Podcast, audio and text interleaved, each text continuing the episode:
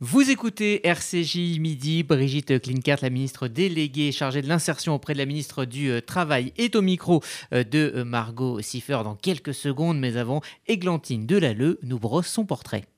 Brigitte Klinkert, vous êtes née à Colmar dans le Haut-Rhin. Après des études en droit, vous sortez diplômée de l'Institut régional d'administration de Metz.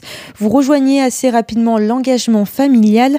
Votre grand-père était en effet Joseph Ray, ancien résistant et maire de Colmar. Vous devenez donc à 27 ans conseillère municipale de Colmar puis adjointe au maire. À seulement 37 ans, vous devenez la première femme conseillère générale du département. Une avancée que vous soulignez dans votre discours d'intronisation en citant Simone Veille. Vous devenez également par la suite la première femme présidente du conseil départemental du Haut-Rhin.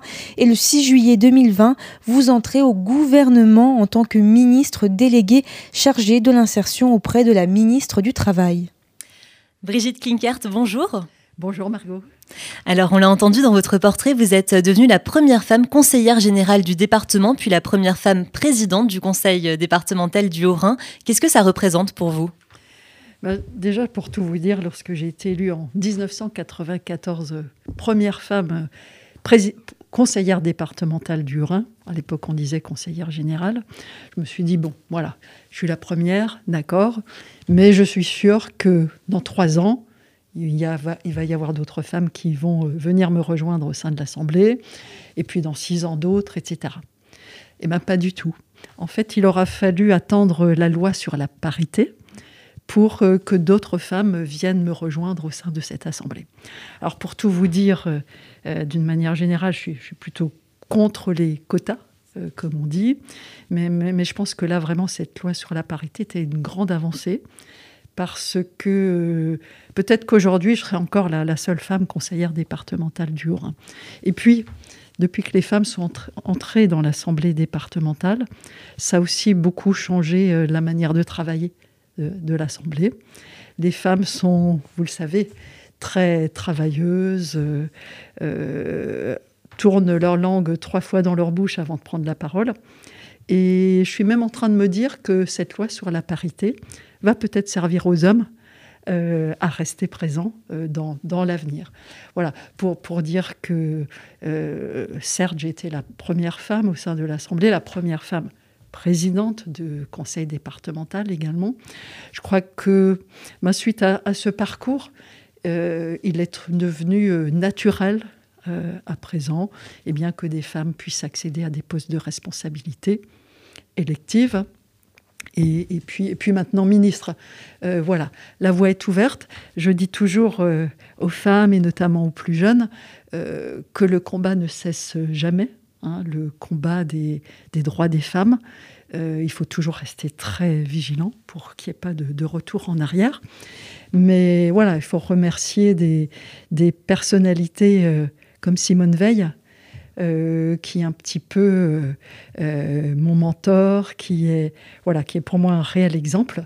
Remercier eh bien, pour les combats qui ont été les siens pour améliorer la vie des femmes. Alors Brigitte Klinkert, vous êtes ministre déléguée chargée euh, de l'insertion auprès euh, de la ministre du Travail Elisabeth Borne. Quel est le rôle spécifique de l'insertion au sein euh, de ce ministère? Alors, ministre de, l'insertion, pour moi, c'est avant tout de tendre la main aux personnes qui sont les plus fragiles. Et Dieu sait que du fait de la crise, il y a beaucoup de personnes en fragilité, de leur tendre la main et de leur dire, eh bien, pour vous aussi, pour toi aussi, il y a une place dans la société. Euh, mon, rôle en tant que, ministre euh, délégué à l'insertion, c'est avant tout de ne laisser personne sur le bord du chemin. Ça peut paraître un objectif ambitieux, mais j'ai toujours aimé les objectifs ambitieux. Et, celui-ci, j'y crois vraiment. Euh, c'est un ministère dans lequel il faut donner de l'espoir, aux personnes qui sont euh, aujourd'hui euh, euh, en précarité, qui pensent ne pas avoir leur place dans, la société. Et il y a des inégalités de destin. je suis là pour lutter contre ces, inégalités. J'ai mis en place un certain nombre de, dispositifs dès mon arrivée au, ministère au, au mois d'août dernier pour lutter euh, contre l'exclusion, et en l'occurrence pour mettre en place un plan de l'inclusion et créer des emplois, créer des emplois pour ces personnes qui sont éloignées et qui sont en, fragilité. Alors, quelle est la place de l'insertion justement dans, le plan de relance du gouvernement? Alors, euh, déjà, euh, il faut que je vous dise que lorsque le Premier ministre m'a appelé pour euh, me proposer d'entrer dans, son gouvernement et que j'ai accepté très vite, il m'a dit, bon, et le ministère de l'Insertion, qui n'existait pas jusqu'à présent, eh bien, sera basé au ministère du Travail. Et ça a tout son sens, c'est vraiment un, signe que le ministère de l'Insertion soit basé au ministère du Travail. Et plus euh, les jours passent, plus je me rends compte de, l'importance. Euh, c'est beaucoup plus qu'un signe d'être au ministère du Travail. Parce que lorsque je parcours la France et que je rencontre euh, voilà, des personnes qui, qui galéraient jusqu'à présent et que nous arrivons à leur proposer une activité ou un emploi, eh bien, ça change la vie. Ça change la vie de, cette personne, ça change la vie de, la famille, parce qu'il y a de nouveau des, projets qui peuvent se faire pour la personne, mais aussi pour la famille et surtout pour, pour les enfants. Et, pour moi, c'est lorsque je, vois ces personnes avec des étoiles dans les yeux, parce qu'elles se sentent de nouveau utiles, eh bien, je, me dis, euh, voilà, euh, chaque personne qu'on arrive à, ramener ainsi dans une activité ou dans un emploi, chaque personne, mais à chaque fois, c'est, une petite victoire. Est-ce que vous avez euh, un exemple concret d'une action d'insertion? Alors écoutez, oui, j'en ai... Par le travail. J'ai, une belle histoire à vous raconter. Vous savez certainement qu'au printemps de l'année dernière, l'Alsace a beaucoup souffert de la crise sanitaire, puisque nous étions très très très impactés. Et, en tant que présidente du conseil départemental à l'époque, je me suis beaucoup engagée euh, euh, dans la lutte euh, dans le cadre de cette crise sanitaire. J'ai d'ailleurs été à, l'origine des transferts de patients vers l'Allemagne et, vers la Suisse parce que je, voyais qu'on n'arrivait pas à s'en sortir dans, nos services de réanimation. Et, je vous dis cela parce que du coup, au mois de novembre dernier, un week-end où j'étais rentrée en Alsace, j'ai passé des coups de fil au directeur d'hôpitaux, au directeur d'EHPAD du département du Haut-Rhin pour voir quelle était la situation. Et ils m'ont répondu, tous, bon, la crise sanitaire, ça va, on arrive à la gérer. Rien à voir avec ce qu'on a connu au printemps. Par contre, euh, par contre euh, on a un souci, c'est un souci de personnel. Alors ils m'ont dit, on sait que vous ne pourrez pas nous envoyer des médecins ou des soignants parce qu'il faut d'abord les former, mais si vous pouviez nous aider et nous trouver des personnes qui viendraient assurer dans les EHPAD des travaux d'entretien, du portage de repas, qui s'occupent des visites médiatisées des familles, euh, eh bien ça nous permettrait de, gagner du temps de, soignants. Eh bien du coup, euh, le lundi, je reviens au ministère et avec mes équipes, on, met en place un dispositif spécifique qui s'appelle les associations intermédiaires, qui sont des, structures de l'insertion. Les associations intermédiaires aident les EHPAD. C'est en fait, euh, on propose de manière très pragmatique, territoire par territoire, à ces associations d'insertion de se rapprocher des EHPAD pour proposer leurs services. Et l'État, le ministère de l'Insertion, rajoute 1,50€ supplémentaire aux, aides qui sont déjà versées euh, dans, le cadre de ces entreprises d'insertion. Et puis, euh, donc on l'a mis en place à partir du 1er décembre. Et puis fin janvier, je lis dans Ouest France qu'il y a un EHPAD dans les Deux-Sèvres, à Secondigny, qui souffre beaucoup de la Covid. 85 résidents sur 86 qui sont positifs. Et de gros soucis de personnel. Ils cherchaient d'urgence 8 salariés. Eh bien, grâce à ce dispositif, en quelques heures, nous avons trouvé trois salariés pour rejoindre cet EHPAD et en 48 heures, les huit salariés qui cherchaient. Je me suis rendue à ce Condigny, en pleine crise, rencontrer ces huit salariés. Et parmi eux, il y avait un jeune, Guillaume, 22 ans. Et je discute avec Guillaume et il me dit ah, Je ne savais pas quoi faire de ma vie jusqu'à présent, je galérais, etc. Et derrière son masque, je voyais ses yeux et justement des étoiles dans les yeux. Ils m'ont dit, mais maintenant j'ai trouvé ma voie. Je veux m'occuper des personnes âgées. il avait trouvé un, objectif dans sa vie. Et depuis, eh bien, Guillaume a, signé un, un contrat à durée déterminée dans cette EHPAD. Alors un autre sujet à présent, on a beaucoup parlé euh, ces derniers temps de la décision de la mairie euh, de Strasbourg qui a euh, rejeté la résolution proposant d'adopter la définition de l'Alliance internationale pour la mémoire de l'Holocauste portant sur l'antisémitisme. Plusieurs villes l'ont pourtant adopté récemment, c'est le cas notamment de Paris, de Nice. Est-ce que vous estimez que cette décision de la mairie déshonore Strasbourg et déshonore l'Alsace en quelque sorte dans son combat contre l'antisémitisme?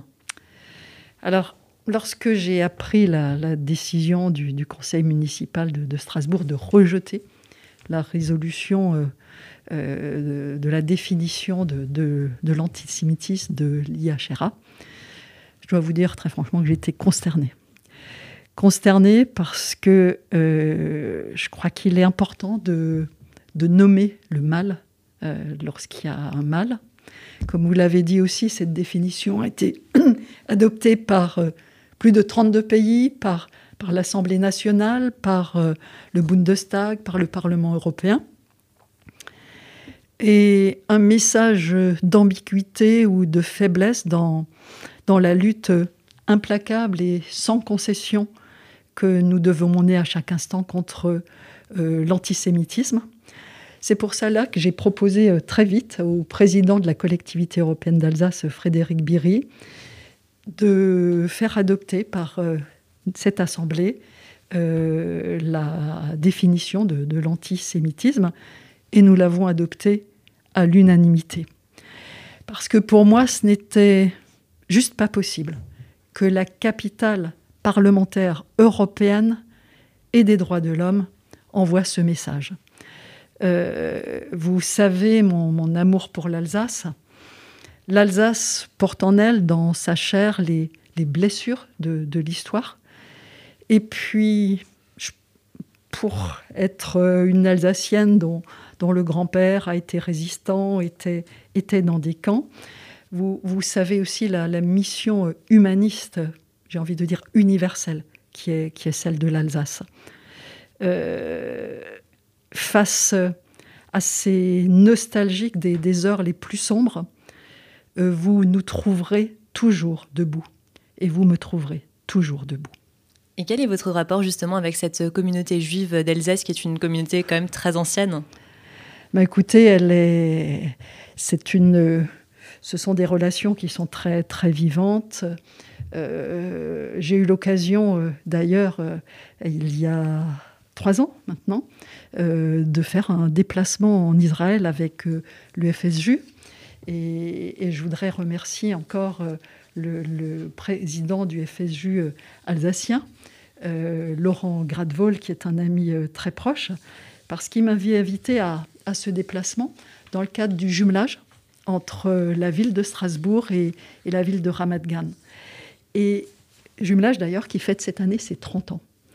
Et j'ai pu voir à, cette occasion toute l'implication, tout le travail euh, qui est menée par le FSJU dans, dans le domaine euh, social, mais aussi dans le domaine médical, euh, et puis dans le domaine de l'interreligieux. Parce que, et vous le savez, l'Alsace, c'est aussi la terre de l'interreligieux. que nous avons la chance en Alsace de vivre encore sous le régime du Concordat. Et quand je dis la chance, c'est parce que je pense vraiment que ce dialogue euh, riche, euh, vivant euh, qui existe en Alsace est, une chance, ce dialogue entre les différentes religions. dialogue qui concerne les, cultes concordataires, mais qui concerne également l'islam. je pense que voilà, c'est un exemple.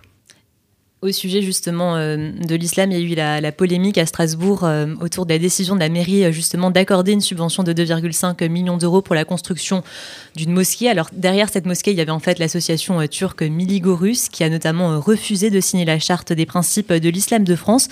Quelle est votre position à ce sujet? Est-ce que vous avez du coup soutenu la mairie de Strasbourg qui finalement s'est rétractée ou vous n'avez pas compris, vous étiez contre dès le début cette, cette décision?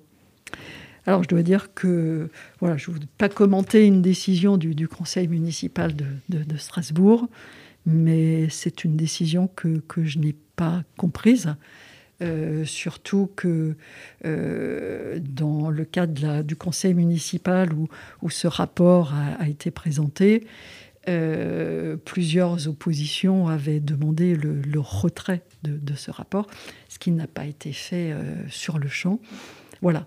Je, regrette vraiment ce type de situation et de comportement. Alors, euh, un autre sujet euh, à présent, euh, nous sommes à deux mois des régionales qui auront lieu au mois de juin.